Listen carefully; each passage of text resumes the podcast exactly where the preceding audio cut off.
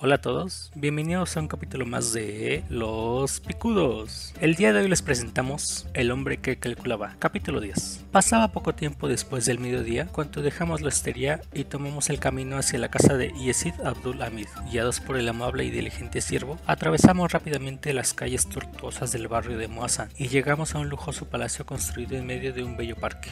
Beremis quedó maravillado del aire distinguido que el rico Yesid procuraba dar a su residencia. En el centro del parque se erguía una gran cúpula plateada donde los rayos del sol se convertían en vistosos efectos policromos. Un gran patio, cerrado por un fuerte portón de hierro ornado con los más bellos detalles de arte, daba entrada al interior del edificio. Un segundo patio interior, que tenía en el centro un bello jardín, dividía el edificio en dos pabellones. Uno de ellos estaba ocupado por habitaciones, el otro estaba destinado a los salones de reunión y a la sala donde el jeque se reunía a menudo con los sabios, poetas y visires. El palacio del jeque, a pesar de la ornamentación artística de las columnas, era triste y sombrío. Quien se fijara en las ventanas enrejadas no podía apreciar el arte con que las habitaciones estaban revestidas interiormente. Una larga galería con arcadas, sustentadas por nueve de esbeltas columnas de mármol blanco, con zócalos de azulejo sin relieve y el piso de mosaico, comunicaba con dos pabellones y dos detalladas escaleras de honor, también de mármol blanco, que llevaban al jardín, donde había un lago tranquilo, rodeado de flores de formas y perfumes diversos. Una gran jaula llena de pájaros, ornada también de adornos de mosaico, parecía ser la pieza más importante del jardín. En dicha jaula había aves de canto exótico, formas singulares y plumaje brillante.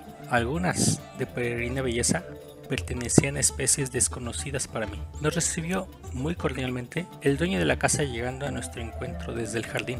Le acompañaba un hombre moreno, flaco, de anchos hombros, que no nos demostró mucha amabilidad que digamos. Ostentaba en la cintura un muy vistoso puñal con empuñadura de marfil. Tenía una mirada penetrante y agresiva. Su manera de hablar, agitada e inquietante, resultaba muy desagradable. Vaya, así que este es el calculador observó subrayando sus palabras con un tono de desdén. Qué buena fe tienes, querido Yesid. ¿Vas a permitir que un mendigo cualquiera se acerque y dirija la palabra a la bella Telasim? Eso es lo que faltaba. Por Dios, qué ingenuo eres.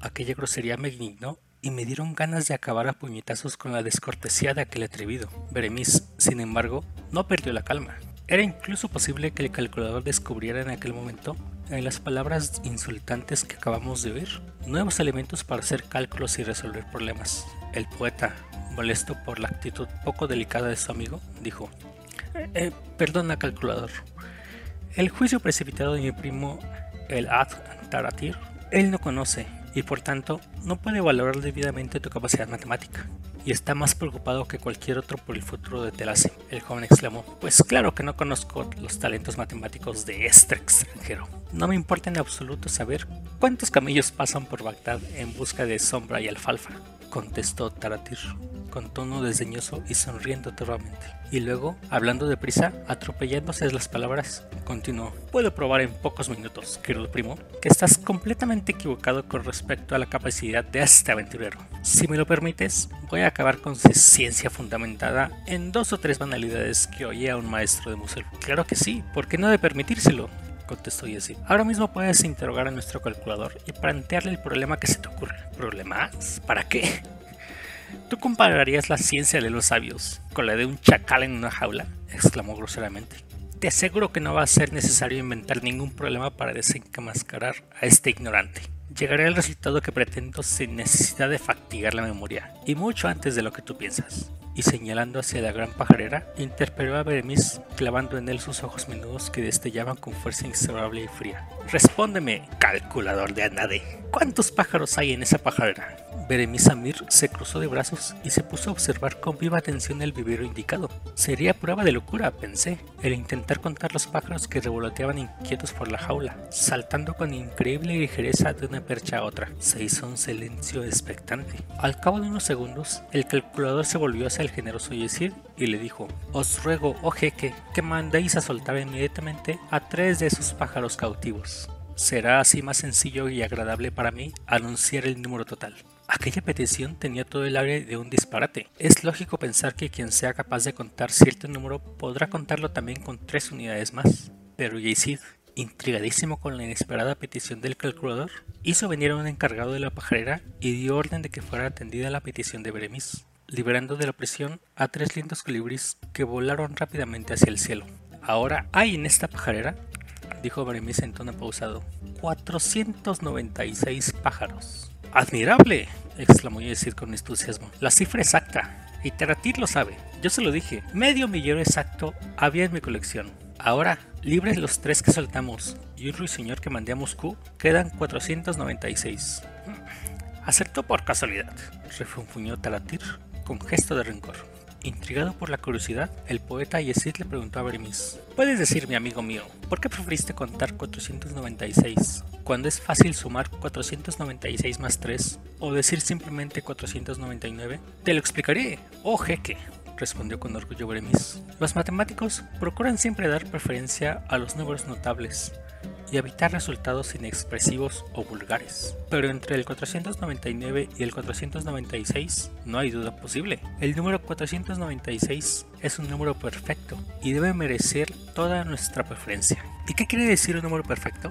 preguntó el poeta. ¿En qué consiste la perfección de un número? Un número perfecto, explicó Bremis, es el que presenta la propiedad de ser igual a la suma de sus divisores, excluyéndose, claro está. Entre ellos está el propio número. Así, por ejemplo, el número 28 presenta 5 divisores menores que 28. 1, 2, 4, 7 y 14. La suma de estos divisores es precisamente igual a 28. Luego 28 pertenece a la categoría de los números perfectos. El número 6 también es perfecto. Los divisores de 6, que son menores que 6, son 1, 2 y 3, cuya suma es 6. Al lado del 6 y del 28 puede figurar el 496, que es también, como ya dije, un número perfecto. El rencoroso Taratir, sin querer oír las nuevas explicaciones de Bremis, se despidió del jeque Yesid y se retiró mascullando con ira, pues no había sido pequeña su derrota ante la pericia del calculador. Al pasar ante mí me miró de reojo con aire de gran desprecio. Te ruego, oh calculador, se disculpó una vez más el noble Yesid, que no te sientas ofendido por las palabras de mi primo Taratir. Es un hombre de temperamento exaltado, y desde que asumió la dirección de las minas de sal en Alderid, se ha vuelto irascible y violento. Ya sufrió cinco atentados y varias agresiones de parte de los trabajadores. Era evidente que el inteligente Bremis no quería causar molestias al jeque, y respondió lleno de tranquilidad. Si deseamos vivir en paz con el prójimo, tenemos que refrenar nuestra ira y cultivar la tranquilidad. Cuando me siento herido por la injuria, procuro seguir el sabio precepto de Salomón, que dice así, la ira del rey preludia a la muerte, el sensato sabe apaciguarla. Me acordé de las enseñanzas de mi bondadoso padre. Siempre que me veía exaltado y deseoso de venganza, me decía, quien se humilla ante los hombres, se vuelve glorioso ante Dios. Y después de una pequeña pausa, Berenice añadió, a pesar de todo, estoy muy agradecido al rudo Taratir, y no le guardo el menor resentimiento. Su turbulento carácter me ha proporcionado ocasión de practicar nueve actos de caridad. ¿Nueve actos de caridad? se sorprendió el jeque. ¿Y cómo fue eso? Cada vez que ponemos en libertad a un pájaro cautivo, explicó Bremis, practicamos tres actos de caridad. El primero hacia el ave, devolviéndola a la vida amplia y libre que le ha sido arrebatada. El segundo acto de caridad es hacia nuestra conciencia y el tercero hacia Dios. Entonces el jeque preguntó, ¿entonces quieres decir que si yo diera libertad a todos esos pájaros de la pajarera? Bremis exclamó, te aseguro que practicarías, oh jeque, 1488 actos de elevada caridad, dijo como si ya supiera de memoria el producto de 496 por 3. Impresionado por esas palabras, el generoso Yesid ordenó que fueran puestas en libertad todas las aves que se hallaban en la jaula. Los siervos y trabajadores quedaron asombrados al oír aquella orden. La colección, formada con paciencia y esfuerzo, valía una fortuna. En ella figuraban perdices, colibrís, faisanes multicolores, gaviotas negras, patos de Madagascar, lechuzas del Cáucaso y varios tipos de únicas golondrinas de China y de la India. ¡Suelten esos pájaros! ordenó de nuevo el jeque agitando su mano resplandeciente de anillos. Se abrieron las amplias puertas de tela metálica. Las aves cautivas dejaron la prisión en bandada y se extendieron por la bóveda del jardín. Entonces Beremis dijo, Cada ave, con sus alas extendidas, es un libro de dos hojas abiertos del cielo. Feo crimen es robar o destruir esa menuda biblioteca de Dios. Entonces comenzamos a oír las notas de una canción. La voz era tan tierna y suave que se confundía con el trino de las leves golondrinas y con el ruido de las mansas palomas. Al principio era una melodía encantadora y triste, llena de melancolía y añoranza como el canto de un ruiseñor solitario. Se animaba luego en un crescendo vivo con quiebres de voz complicados, trinos argentinos, entrecortados gritos de amor que contrastaban con la serenidad de la tarde y resonaban por el espacio como hojas llevadas por el viento. Después volvió el primer tono, triste y doliente. Parecía resonar por el jardín con un leve suspiro. Si yo hablara todas las lenguas de la tierra, pero no tengo amor,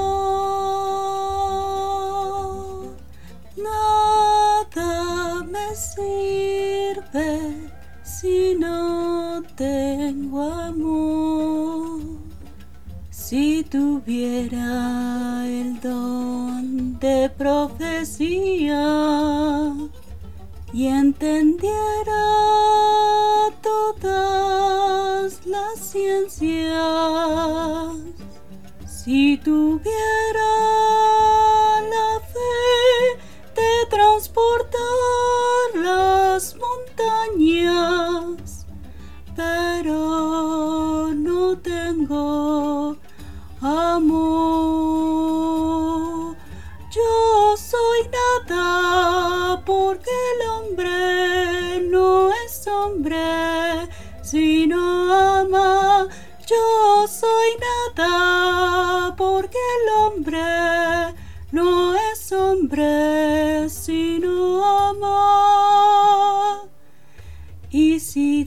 a los pobres todos mis bienes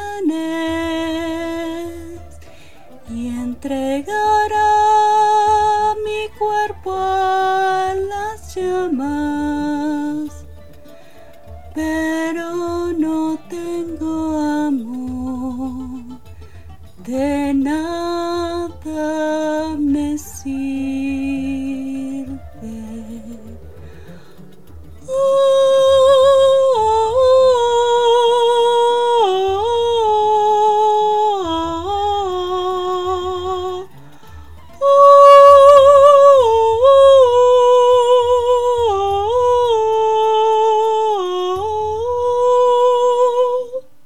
encanto de aquella voz parecía envolver la tierra en una onda inmensa de alegría. Hasta el día pareciera haberse vuelto más claro. ¿Quién canta este Lassim? explicó el jeque al ver cómo nos quedamos atrapados con aquella melodía. Los pájaros revoloteaban llenando el aire con sus alegres trinos de libertad. Eran solo 496, pero daban la impresión de ser 10.000. Peremis estaba absorto. Las notas de la canción penetraron en su espíritu sensible, uniéndose a la felicidad que le había dejado la libertad de los pájaros. Luego, alzó los ojos buscando de dónde provenía aquella voz.